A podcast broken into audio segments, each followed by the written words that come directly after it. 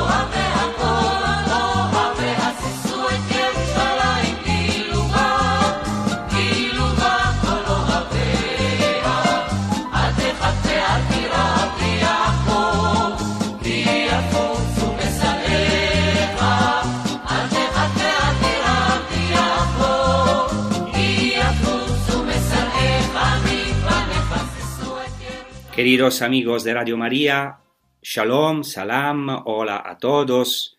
Hemos empezado este episodio con un canto hasídico tradicional de los hasidim, o sea, de los píos judíos, que se titulaba Sisu et Jerusalem, o sea, alegraos con Jerusalén, que es un canto también que prefigura la era mesiánica, y hoy justamente vamos a hablar de la aparición del Mesías en Betania, más allá del Jordán, y vamos a hablar de la llamada de los primeros discípulos según el Evangelio de Juan. Y queremos ir espiritualmente en un lugar llamado Betania, al otro lado del Jordán, no la Betania que se encuentra cerca de Jerusalén, donde vivían Lázaro, Marta y María, sino otra Betania más allá del Jordán. El Evangelio de Juan menciona este lugar que fue el centro de la misión de Juan el Bautista y también el escenario de los primeros días de la vida pública de Jesús y por tanto el lugar donde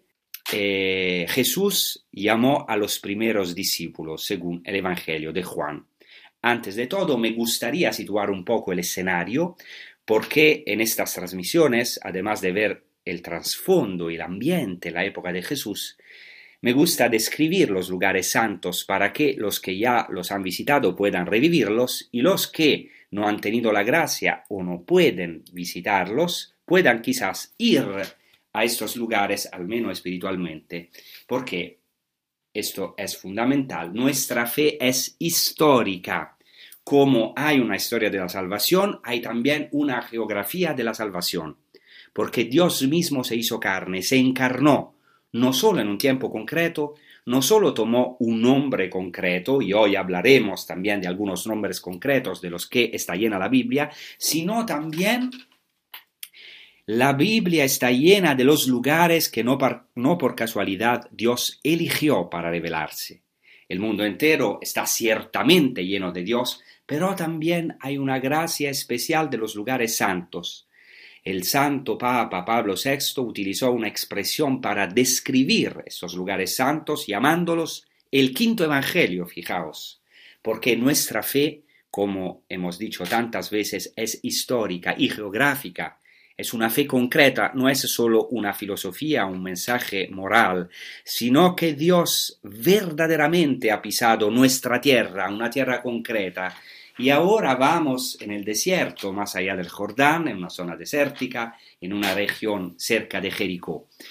Claro, la exacta ubicación de Betania más allá del Jordán sigue siendo desconocida, pero es muy probable que se encuentre entre las ruinas que fueron encontradas gracias al gran trabajo del padre franciscano Michele Piccirillo, a quien también tuve la gracia de tener como profesor y que lamentablemente murió prematuramente. Él hizo un trabajo impresionante aquí en Tierra Santa, encontró unas ruinas muy interesantes que están en una zona desértica justo al lado del Jordán, cerca de Jericó, y sobre todo hizo excavaciones en el lado del Jordán, porque, como a lo mejor algunos saben, eh, se venera el lugar del bautismo en el lado israelí o palestino y también en el lado jordano. Y estos restos fueron encontrados en el lado jordano en una zona llamada en árabe Wadi al-Harrar, que es un nombre muy significativo porque quiere decir la valle del murmullo, porque hace referencia a este murmullo de las aguas del Jordán, y también se llama Almartas, el lugar de la inmersión del bautismo de Jesucristo. Y este es el lugar donde Juan el Bautista bautizaba Betania, que quiere decir, Betania quiere decir la casa del humilde, la casa del pobre o la casa de la humildad. Sabemos que Jesús también visitó este lugar al principio del Evangelio y también luego. En el capítulo 10 eh, del Evangelio de Juan se dice que Jesús vuelve a pasar el Jordán al lugar donde primero había bautizado Juan y se quedó allí. Entonces es, y muchos se dice, vinieron a él y allí muchos creyeron en él. Entonces era un lugar muy importante en el primer cristianismo, una zona estratégica, porque había pueblos importantes en las cercanías, en Jordania, como Gadara, Madaba, la misma Amán, que era llamada Filadelfia, o sea, las ciudades de la Decápolis, y por lo tanto muchas multitudes vinieron a verlo, a ver Juan Bautista, tanto de la Tierra Santa, de Galilea, de Judea, como también de Transjordania.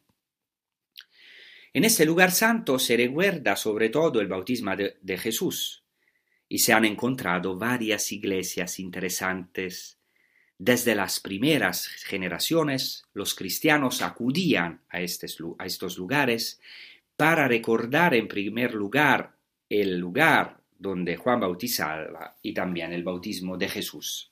Hoy en día se pueden ver tres iglesias en este lugar que están a unos cientos metros al este del río. Una primera iglesia fue construida en la orilla del río y hacia el final del siglo V eh, los cristianos quisieron renovarla y construyeron, gracias al apoyo del emperador, otra hermosa iglesia. Y hoy en día todavía se pueden ver los restos de estas iglesias, los mosaicos maravillosos, eh, y también los restos de una iglesia situada en una colina llamada la colina del profeta Elías. ¿Por qué? Porque según la tradición antigua, este lugar fue también el lugar donde Elías subió al cielo en el carro de fuego. Por lo tanto, el lugar donde Juan bautizó, como es lógico a lo mejor, fue el escenario donde antes fueron en misión el profeta Elías y su discípulo Eliseo. Por eso la llamada de los primeros discípulos tiene una relación con Juan el Bautista como nuevo Elías, como dice Jesucristo, el Elías que iba a venir y Juan el Bautista como nuevo Elías elige el mismo escenario elegido por este gran profeta del Antiguo Testamento, que es Elías, que ya elige discípulos, como hace también Juan el Bautista y claramente nuestro Señor Jesucristo. Así hay una colina llamada colina del profeta Elías, donde también se encuentran los restos de una iglesia, un pozo, una cisterna y de un monasterio que datan de los siglos V y VI. Y eh, el lugar sigue siendo excavado, por lo que esto significa, o sea, ¿por qué tantas iglesias?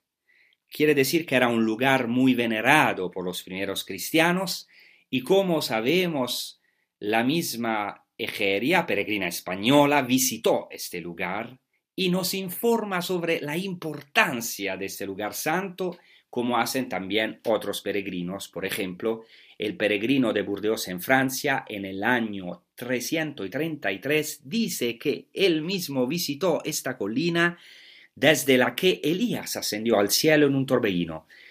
Incluso un historiador desconocido anónimo que escribió la vida de Santa Elena registra que esta misma, la Santa Elena, la madre de Constantino, fue al Jordán y lo cruzó en el punto donde la tradición recordaba el lugar del bautismo. y visitó la cueva donde había habitado Juan el Bautista. Esto quiere decir que los primeros judíos cristianos conservaban, eh, custodían con mucho celo estos lugares. Entonces, este es el lugar más probable donde se recuerda el bautismo de Jesucristo y es también el lugar de la llamada de los primeros discípulos. La vez pasada estuvimos justo, eh, hemos hablado justamente de eh, Juan Bautista que señala a Jesucristo como el verdadero Cordero de Dios, y dos discípulos al oírle hablar así siguieron a Jesús, como dice el Evangelio de Juan, y Jesús se vuelve y dice a estos dos discípulos que le seguían, ¿qué buscáis? Y le responden, rabí, que significa maestro, ¿dónde moras? Y Jesús les responde, venid y veréis. Y eran las cuatro de la tarde, una hora muy importante, una hora más eh, de la pasión de Jesucristo, que son las tres de la tarde, o sea, es ya una hora escatológica, la hora mesiánica, la hora del reino de los cielos. ¿Por qué? Cuando se vive junto a Cristo, cuando se mora con Él, ya se experimenta el paraíso. Entonces seguimos con la lectura del Evangelio de Juan, que nos dice que uno de los dos que habían oído las palabras de Juan y le seguían era Andrés, el hermano de Simón Pedro. Y aquí hay un detalle muy importante. Andrés fue primero discípulo de Simón Pedro, eh, disculpe, fue primero discípulo de Juan el Bautista, por lo que muy probablemente esta escena precede luego a la llamada de los discípulos en el lago de Galilea, es decir, Andrés había elegido a Juan el Bautista como rabí, como maestro, y luego siguió a Jesucristo y se quedó ese día con él. Incluso, como he dicho, el Evangelio recuerda la hora, fijaos cómo es concreto el Evangelio. El nombre Andrés viene del griego aner, Aner andros al genitivo es un nombre griego que significa hombre, viril, y no por casualidad era el primogénito, el hermano, como sabemos, mayor de Simón Pedro. Y se dice que Andrés es el primero que se encuentra con su hermano Simón y le dice, hemos encontrado al Mesías.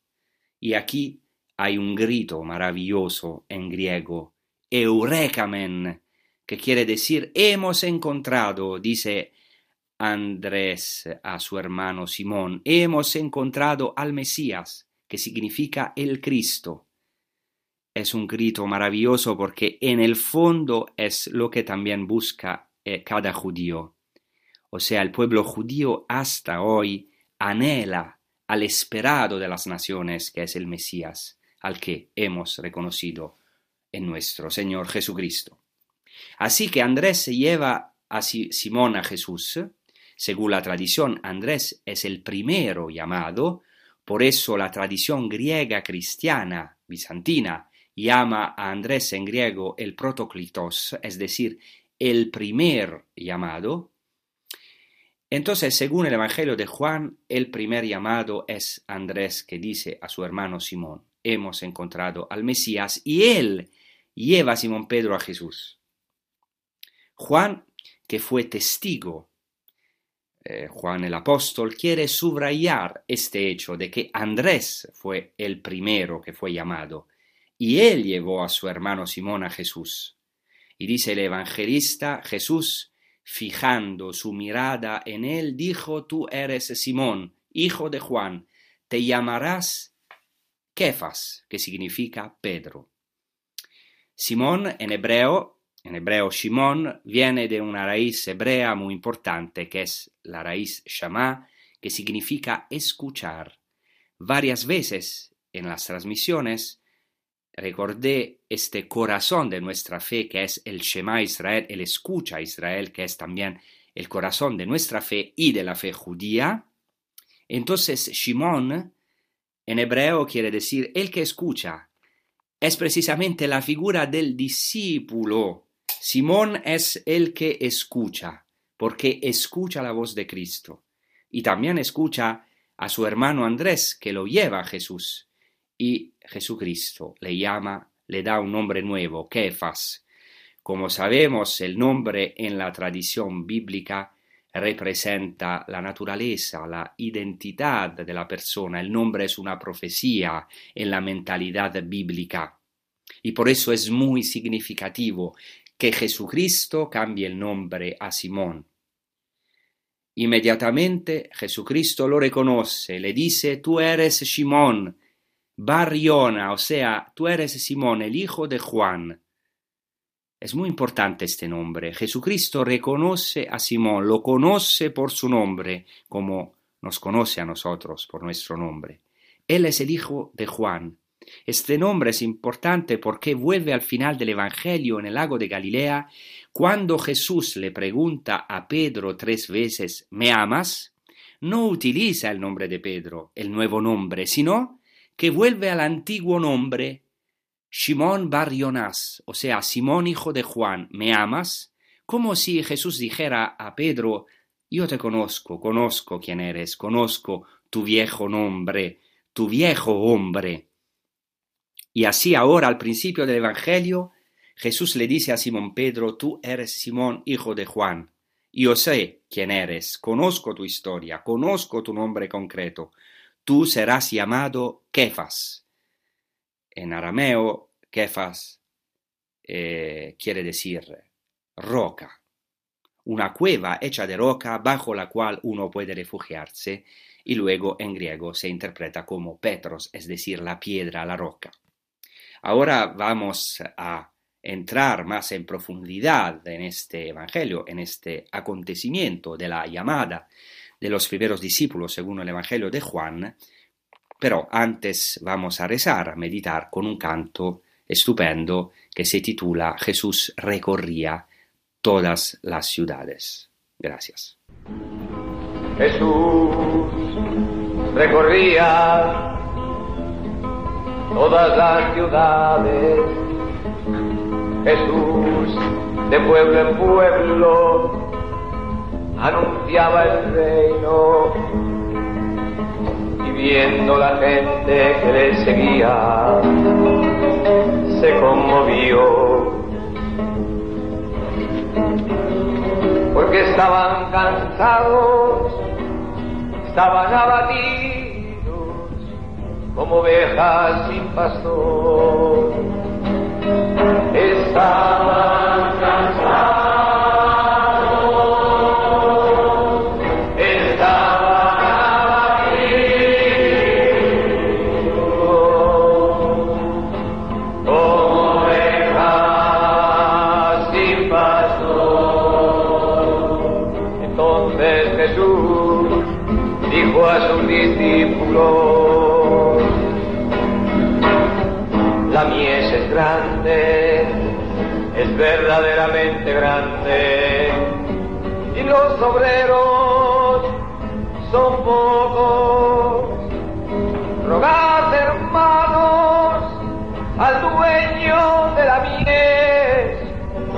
para que envíe obreros a su mies. Mirad que yo os envío como ovejas entre lobos, sed prudentes como serpientes y sencillos como palomas,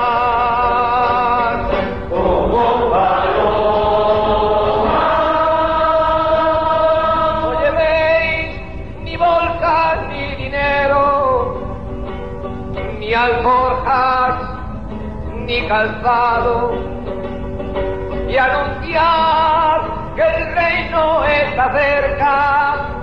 Cristo ha resucitado y viene con nosotros. Viene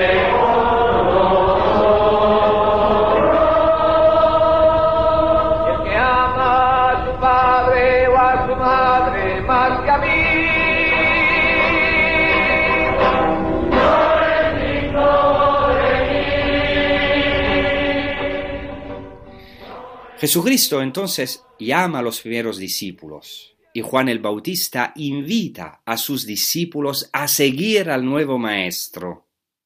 Pero al final sabemos de los otros evangelios que es el mismo Jesucristo quien los llama.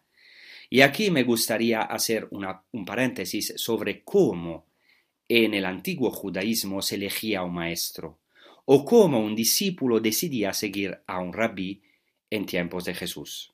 En primer lugar, en la época de Jesús, para convertirse en un, como se dice en hebreo, talmid jajam, en un discípulo sabio, había que elegir, elegir un rav, un maestro.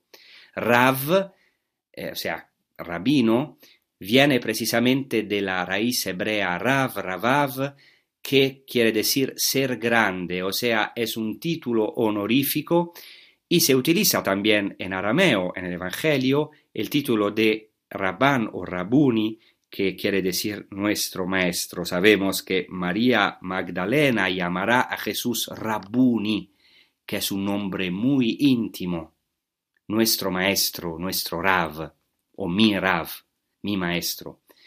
Así que para ser discípulo había que elegir a un maestro, y aquí ya vemos una enorme diferencia, algo de totalmente nuevo. En el caso de Jesucristo no son los discípulos los que eligen al rabí, sino que es Jesús el que los elige. Es Él que se da la vuelta y también en el caso del Evangelio de Juan es cierto que empiezan a seguir a Jesús, pero es Jesús el que se da la vuelta y dice, ¿qué buscáis? Y ellos contestan, Rabí, ¿dónde vives?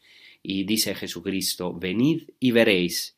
Y entonces es Jesucristo quien busca a los discípulos. No son los discípulos, por tanto, quienes eligen al rabino, sino que es Jesús quien los elige. Y eso es muy diferente a la tradición rabínica judía. De hecho, Jesucristo dirá en el mismo Evangelio de Juan, no me habéis elegido a mí, sino que yo os he elegido a vosotros. Y esto es lo que nosotros, los discípulos de Cristo, experimentamos también. Experimentamos que al final no somos nosotros los que hemos encontrado a Cristo, aunque claramente Andrés dice hemos encontrado, pero al fin y al cabo Andrés y todos nosotros también hemos sido encontrados por otro que es Jesucristo. Es Jesucristo, quien salió y sale hoy a nuestro encuentro y nos busca. En la época de Jesús, Aprender de un rabino significaba seguirlo, no solo seguirlo o ir a su escuela intelectualmente, sino tener una comunión de vida con él. También había que vivir en casa con él, morar con el Maestro. Aquí está la importancia justamente de morar con Jesús. Como hemos escuchado, Rabí, ¿dónde moras? Y fueron y se quedaron con él, es decir, vivieron con él porque este es el principio mismo de la morada conjunta, es el principio del discipulado, del seguimiento del maestro, la convivencia con él. Y por eso normalmente, como sabemos de las fuentes, se, seguía al maestro antes del matrimonio, eh, o incluso después del matrimonio, pero dejando el techo conyugal por un tiempo, dejando la casa por un tiempo, muchas veces un tiempo muy largo. Y luego sabemos que toda esta formación rabínica que tenían los discípulos terminaba con la semichat yadaim, o sea, con la imposición de las manos, es decir, para convertirse en rabino había que recibir la imposición de las manos. Y sabemos que este signo pasó luego a la primera iglesia, obviamente con un nuevo significado, con una transmisión del Espíritu Santo, del mismo Espíritu de Cristo, por tanto con una novedad, pero el gesto mismo fue retomado por Jesucristo en la primera iglesia del judaísmo, claramente con un contenido ciertamente nuevo. Me gustaría citar a un rabino, mucho más moderno, pero que es muy significativo porque habla de esta comunión de vida que se vivía con el maestro. El rabino Lowe dice así, si, iba al si yo iba al Magid, Magid quiere decir el que habla, o sea, el que enseña, por tanto, al rabino, es un nombre de rabino. Si yo iba al Magid, no era para escuchar sus enseñanzas, sino solo para ver cómo se desataba los zapatos y cómo se los ataba. Esta cita es muy importante. Significa que ya, según la tradición judía, no se aprendía solo de las palabras del maestro, que ciertamente eran importantes, sino que se aprendía de cada pequeño gesto. Y esto es maravilloso si lo aplicamos a la comunión de vida entre Jesucristo y los discípulos. O sea, aún encima los más pequeños detalles eran importantes, como el maestro se ataba y se desataba los zapatos. Y es muy interesante que Juan el Bautista hace referencia exactamente a cuando dice yo no soy digno de llevar o de desatar sus sandalias, sus zapatos. Eso es, importante también en nuestra existencia de hoy. De hoy, ¿por qué? Porque nosotros también estamos llamados a una comunión de vida con Jesucristo. Claramente el Evangelio, en el Evangelio no está todo escrito, porque no podían escribirlo todo. Pero realmente nosotros también ¿eh? experimentamos y tenemos que entrar en esa comunión de vida como los primeros discípulos. Y en el Evangelio también, aunque no, no escribían todo, pero hay detalles sobre las miradas de Cristo, sobre los gestos pequeños que hacía Jesucristo especialmente en el Evangelio de Marco, pero no solamente. Muchas cosas no están escritas, pero sí están escritas las esenciales, que son palabra de Dios, que nos comunican esta profundísima comunión de vida, que nosotros también en el Espíritu hoy podemos experimentar. Hay algo más que meras palabras, hay una comunión de vida incluso en las cosas pequeñas y cotidianas, aparentemente insignificantes, una comunión que podemos experimentar con nuestro verdadero rabino, con el único rabino, con nuestro Señor Jesucristo, el Maestro, nuestro Maestro. Por lo tanto, aquí ya vemos que hay una novedad. Es Jesucristo quien elige a estos discípulos, los primeros discípulos. Jesucristo entonces aparece al otro lado del Jordán, elige a sus primeros apóstoles al otro lado del Jordán. Esto es muy significativo porque en la tradición judía, en algunos textos, el Mesías debe venir de Oriente. Igual que el primer libertador, Moisés, vino de Oriente, del desierto, del otro lado del Jordán, y así como Josué condujo al pueblo a entrar en la tierra prometida desde la otra orilla del Jordán, así el segundo libertador, el nuevo libertador, el nuevo Moisés, el nuevo Josué, debía aparecer desde Oriente y conducir al pueblo, a nosotros, a la verdadera tierra prometida que es el cielo. Esto es verdaderamente asombroso, porque en algunos textos del Antiguo Testamento el Mesías, y no solamente también de la tradición judía, el Mesías es llamado brote, pero también oriente. Nuestro oriente es Jesucristo. Por eso los primeros cristianos celebraban la Eucaristía mirando al oriente, de donde salía el sol, porque el sol de la justicia, la estrella, nuestro verdadero oriente es Jesucristo, que se alió como un sol más allá del Jordán.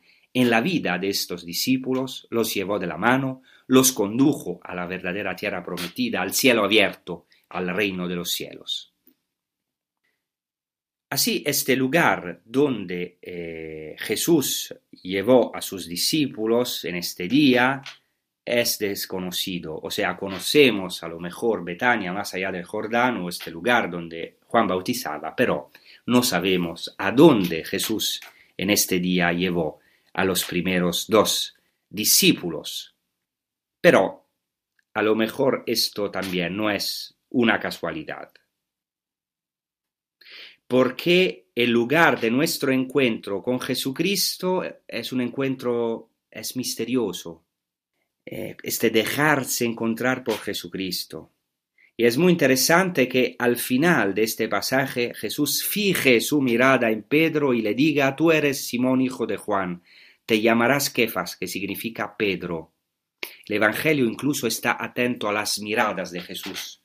Se utiliza aquí el verbo griego emblepo, que significa ver dentro. Jesucristo ve dentro de la vida de Pedro, ve dentro de nuestra vida. Hay que prestar atención a estas miradas, porque luego sabemos que Cuando Pedro niega a Jesucristo, Jesús se vuelve y lo mira de nuevo. ¿Qué quiere decir? Que es como una segunda llamada. La mirada de Jesucristo, que es la mirada de Dios, que se fija en nosotros, débiles, pecadores, pero llamados a una nueva naturaleza, un hombre nuevo, nuevo como Pedro. Jesucristo siempre elige a sus discípulos de dos en dos, y este es otro detalle, detalle importante. En este caso, llama a los dos hermanos Andrés y Pedro. En la tradición judía había necesidad de al menos dos testigos, y ahora Jesucristo elige testigos que son hermanos. Empieza a elegir una comunidad, no solo individuos, sino personas que deben ser testigos de los hechos como comunidad de la vida eterna que han experimentado desde el principio, aparges, desde el principio, como se dice en griego.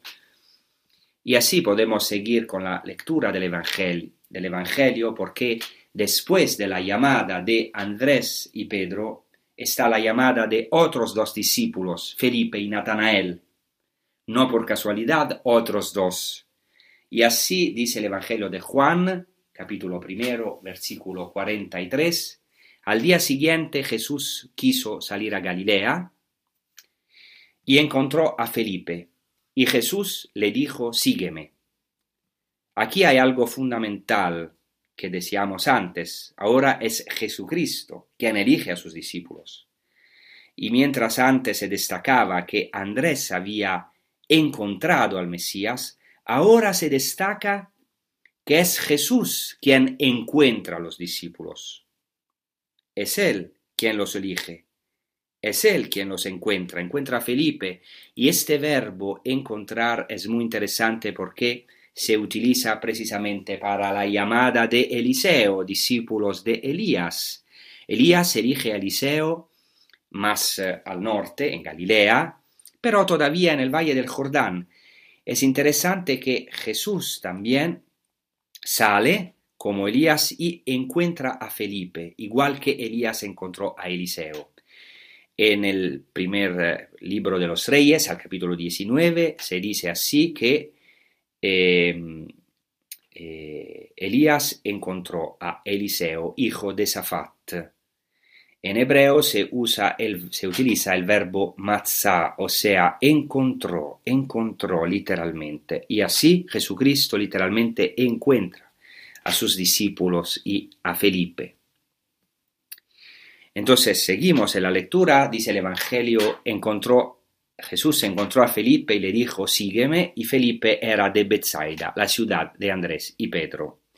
Hablaremos en las siguientes transmisiones sobre esta ciudad que de Bethsaida, que ha sido encontrada en los tiempos modernos y todavía también hay interesantes descubrimientos arqueológicos. Esta ciudad de Bethsaida que está en Galilea, cerca de donde el Jordán entra en el lago de Galilea, por, por lo tanto en la zona norte del lago de Galilea, pero una ciudad importante porque de Bethsaida salieron tres apóstoles, Felipe, Andrés y Pedro, y dice también el evangelista, el evangelista Felipe encontró a Natanael y le dijo, hemos encontrado a aquel de quien escribió Moisés en la ley y los profetas, Jesús, hijo de José de Nazaret. Natanael exclamó, ¿puede venir algo bueno de Nazaret? Felipe le contestó, ven y verás. Mientras tanto, Jesús, al ver que Natanael se acercaba a él, dijo de él, he aquí un israelita en el que no hay falsedad. Natanael le preguntó, ¿de qué me conoces? Jesús le respondió, antes de que Felipe te llamara, te vi cuando estabas debajo de la higuera. Natanael le respondió, Rabí, tú eres el Hijo de Dios, tú eres el Rey de Israel. Jesús le contestó, porque te dije que te vi debajo de la higuera, ¿crees? Verás cosas más grandes que estas. Entonces Jesús dijo, En verdad, en verdad os digo, que veréis el cielo abierto y a los ángeles de Dios subiendo y bajando sobre el Hijo del Hombre. Claramente no puedo comentar la belleza, la maravilla, la profundidad de este Evangelio, solo me detendré en algunos detalles. En primer lugar, los nombres. El nombre de Felipe es un nombre griego. Ya, ya vemos como el ambiente judío de la época de Jesús estaba ya muy influenciado por el helenismo, porque Filipos, Filipos es un nombre griego, Felipe en griego Filipos, que quiere decir amigo del caballo. Es interesante que Jesucristo encuentre a este hombre que tenía un nombre griego. Cristo ya tiene una dimensión universal. Encuentra a este hombre que se llama Filipos, amigo del caballo, caballero, e inmediatamente después Felipe encuentra a Natanael, que en cambio es un nombre muy judío, porque Natanael quiere decir Dios ha dado. Y sabemos que en los evangelios Natanael se llamaba también Bartolomé, y también esto es un nombre arameo, Bartalmai, o sea, el hijo de Ptolomeo, pero era un nombre, un nombre griego, Ptolomeo. Entonces, esta fusión ¿no? de judaísmo y de helenismo que es tan importante como trasfondo del Evangelio. Así que Natanael significa Dios ha dado y realmente Dios dio a este discípulo, a Felipe, la gracia de encontrarlo. Lo ha llamado. Natanael tiene sus dudas, como las tenemos todos. Sabemos entonces por el Evangelio que Natanael era de Caná de Galilea, que era un pueblo importante, seguramente más importante en la época de Jesús que Nazaret. Por eso al principio, por así decirlo, desprecia Nazaret, tiene sus dudas, sus dudas. Es escéptico sobre la procedencia de Jesús, precisamente porque era un pueblo bastante insignificante, puede salir algo bueno de Nazaret, y también porque se esperaba el Mesías. Hasta ahora el Mesías se espera eh, de la ciudad de Belén, como dice el profeta. Bueno, ahora hacemos una pausa musical y meditamos sobre estas cosas con un canto que se titula Te seguiré, porque estamos hablando justamente del discipulado, de esta gracia, porque es una gracia. Eh, ser llamados a seguir Jesucristo en esta generación es la gracia más grande, es eh, eh, la cosa más bella que podemos hacer en nuestra vida. Escuchamos.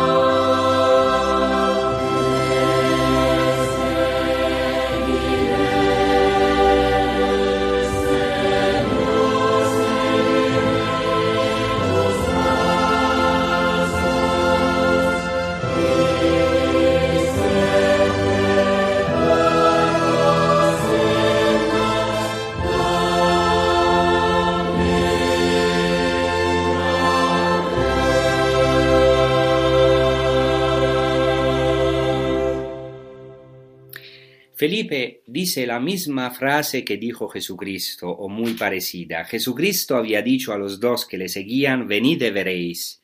Ahora Felipe repite la misma frase ante el escepticismo de Natanael, que dice, puede salir algo bueno de Nazaret, por eso Felipe le dice, eh, venid y veréis, ven y ved.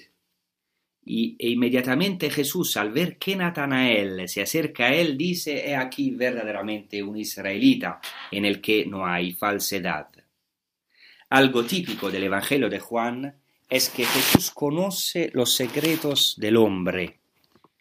Esto es interesante porque incluso en los escritos de Qumran esperaban al Mesías que, como se dice literalmente, conoce los secretos de los hombres y de todos los seres vivos. Y Jesús conoce verdaderamente los secretos de todos los hombres. Hace esta afirmación dirigida directamente a Natanael, y esto le responde ¿De dónde me conoces? Este adverbio, adverbio en griego pothen, de dónde, es muy importante. Y quiero detenerme un momentito para mostrar cómo incluso pequeñas palabras aparentemente insignificantes son fundamentales en el Evangelio. En el Evangelio de Juan toda la pregunta es ¿de dónde es Jesús? Por eso dice Natanael, ¿de dónde me conoces? Poten en griego. Podríamos recorrer todo el Evangelio partiendo de este adverbio. Por ejemplo, la samaritana le pregunta a Jesús, ¿de dónde tienes esta agua viva? O Pilato le pregunta a Jesús ¿de dónde eres? Todo el problema es de dónde es Jesucristo. Y también Jesucristo dice, por ejemplo, eh, quien no renace del agua y del Espíritu no puede ver el reino de Dios. Lo que nace de la carne es carne, lo que nace del Espíritu es Espíritu. Entonces, ¿por qué es tan importante este adverbio de dónde? Porque en el Evangelio de Juan, Juan es como un águila que penetra en los misterios y secretos más profundos y vola muy alto. Entonces eh, eh, profundiza el Evangelio de Juan la profundidad, disculpen el juego de palabras, la profundidad de Jesucristo.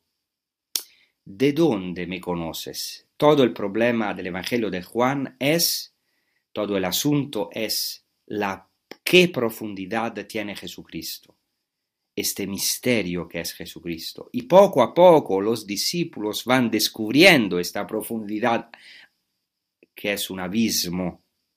Descubren de dónde es Jesús. Y por eso Natanael le pregunta, ¿de dónde me conoces? Y Jesús responde, antes de que Felipe te llamara, te vi cuando estabas debajo de la higuera. ¿Por qué le da esta señal a Natanael? Y luego Natanael se asombra de esto. Hay muchas explicaciones que se pueden dar. Por ejemplo, el Midrash Kohelet Rabba, o sea, el gran Midrash al libro de Kohelet, dice que bajo la higuera los maestros estudiaban y enseñaban la Torá porque se sabe que la higuera es un árbol frondoso, muy hermoso, obviamente típico de Palestina, y era el lugar ideal donde se podía escudriñar la escritura, escrutar la escritura, donde se podía enseñar a los discípulos, donde se podía uno reunir y donde los propios maestros estudiaban la Torá, es decir, escrutaban la Sagrada Escritura. Y así Jesucristo es como si le dijera a Natanael, yo soy esa palabra de Dios que tú estabas escrutando, porque ciertamente un judío cuando escruta la Torá, y he podido verlos algunas veces, muchos la escrutan en profundidad, en el fondo desean ver el cumplimiento, ver al Mesías. Y entonces Jesús dice, esa Torá que tú estabas escrutando soy yo. De hecho, la higuera es en la Biblia la imagen de la Torá de la ley de la palabra de Dios, es la imagen del árbol de la vida.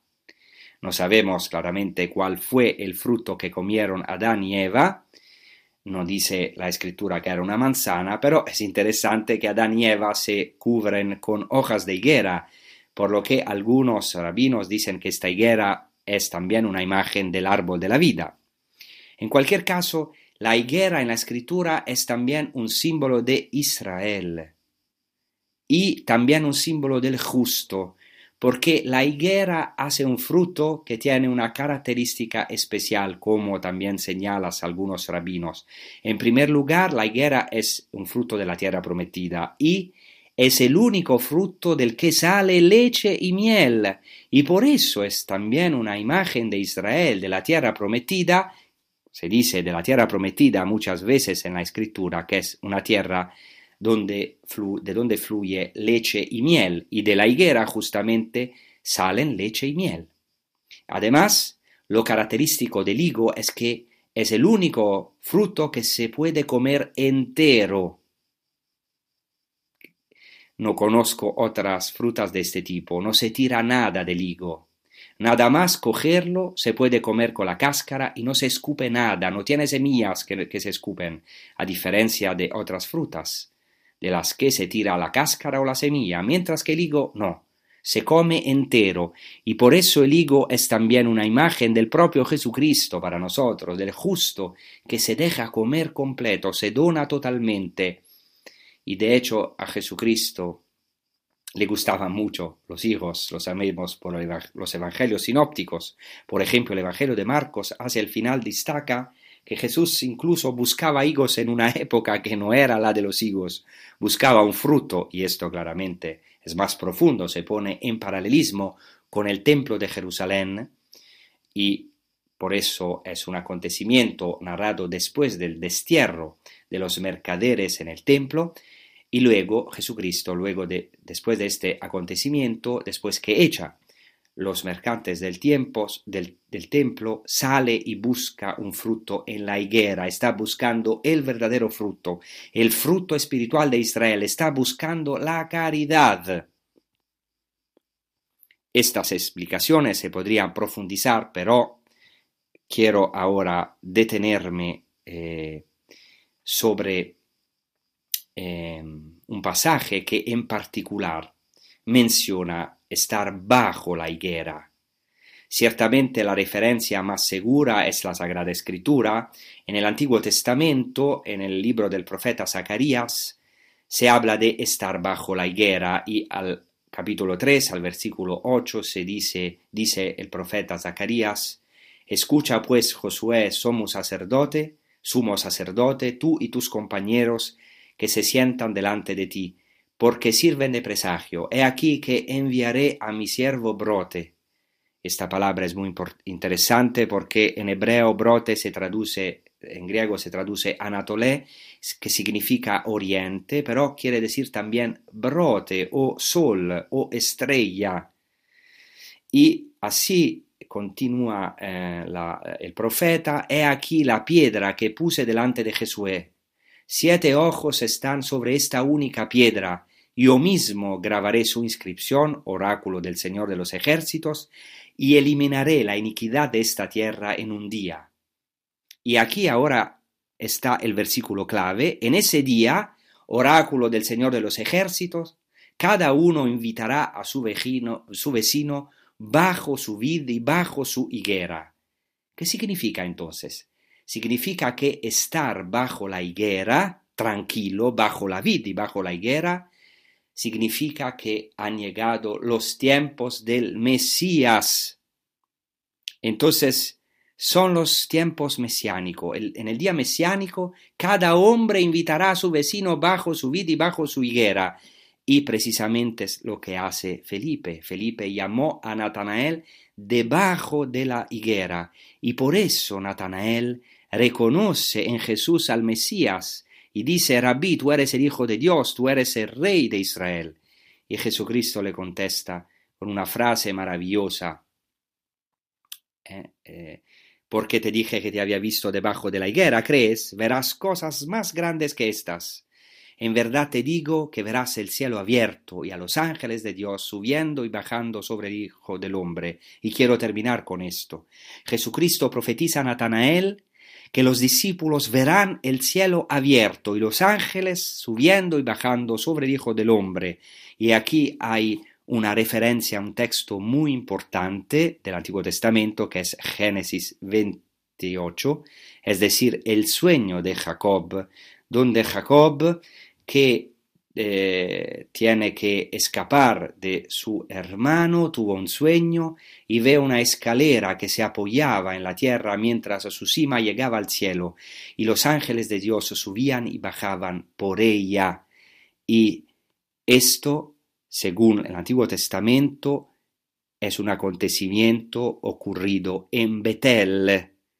Betel que quiere decir casa de Dios, y por eso el mismo Jacob dice, esta es verdaderamente la casa de Dios. Ahora Jesucristo dice a Natanael, veréis los cielos abiertos y los ángeles de Dios subiendo y bajando sobre el Hijo del Hombre. O sea, Jesucristo dice, esta escalera soy yo. Jesucristo se manifiesta como el verdadero Betel, como la casa de Dios, la morada de Dios en la tierra donde baja la Shekhinah, la presencia completa de Dios. Él es el nuevo templo. En la tradición judía es muy interesante, por ejemplo, en el Targum, campo en el que soy experto, el Targum interpreta este versículo que acabo de leer eh, de Génesis 28 y, y dice que Jacob tuvo un sueño y aquí que una escala estaba plantada en la tierra cuyo extremo llegaba a la bóveda del cielo y aquí que los ángeles que le acompañaban desde la casa de su padre anunciaban a los ángeles de arriba, venid a ver al justo, cuya imagen está esculpida en el trono de gloria, aquel a quien deseáis ver. Es impresionante. Este texto, que está tomado del Targum en arameo, interpreta el verso de Génesis en el sentido que los ángeles se anunciaban entre ellos eh, y decían, venid y ved, venid y ved al justo, o sea, al Hijo del Hombre, al Mesías. Esto es maravilloso también porque es una buena noticia para nuestras vidas. Nosotros también tenemos esta esperanza que es una certeza en nuestras dificultades, en nuestro escepticismo, que son los mismos de los apóstoles, pero Jesucristo quiere llevarnos a esta maravilla si nos dejamos llevar por Él, si dejamos que nos encuentre, o sea, contemplar de verdad al Hijo del Hombre, contemplar a aquel que todos desean ver, incluso los judíos hoy. El Señor nos hace esta promesa como Natanael. esta promesa es para todos nosotros, ver los cielos abiertos, ya en cierto sentido los hemos visto porque Jesucristo en su resurrección nos ha abierto los cielos, pero esto es nuestro destino, ver los cielos abiertos en Jesucristo nuestro Señor, aunque el mundo quiere convencernos y los acontecimientos dolorosos de nuestra vida que no hay esperanza, que los cielos están cerrados, pero no es así. Jesucristo nos hace hoy una promesa ver los cielos abiertos y él mismo eh, ser esta escalera en donde los ángeles suben y bajan. Muchas gracias, os deseo una buena prosecución con los programas de Radio María. Gracias. Señor, toma mi vida nueva antes de que la espera desgaste años en mí.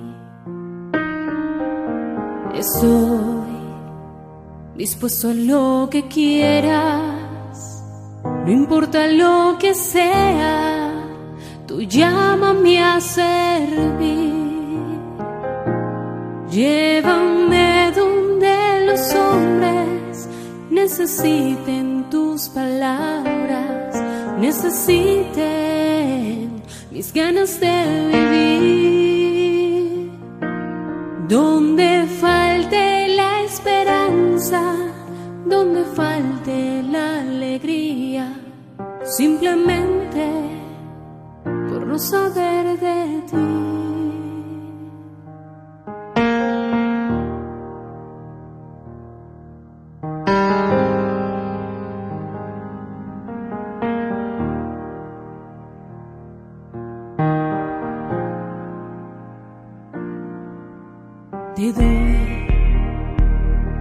Corazón sincero para gritar sin miedo tu grandeza, Señor. Tendré mis manos sin cansancio, tu historia entre mis labios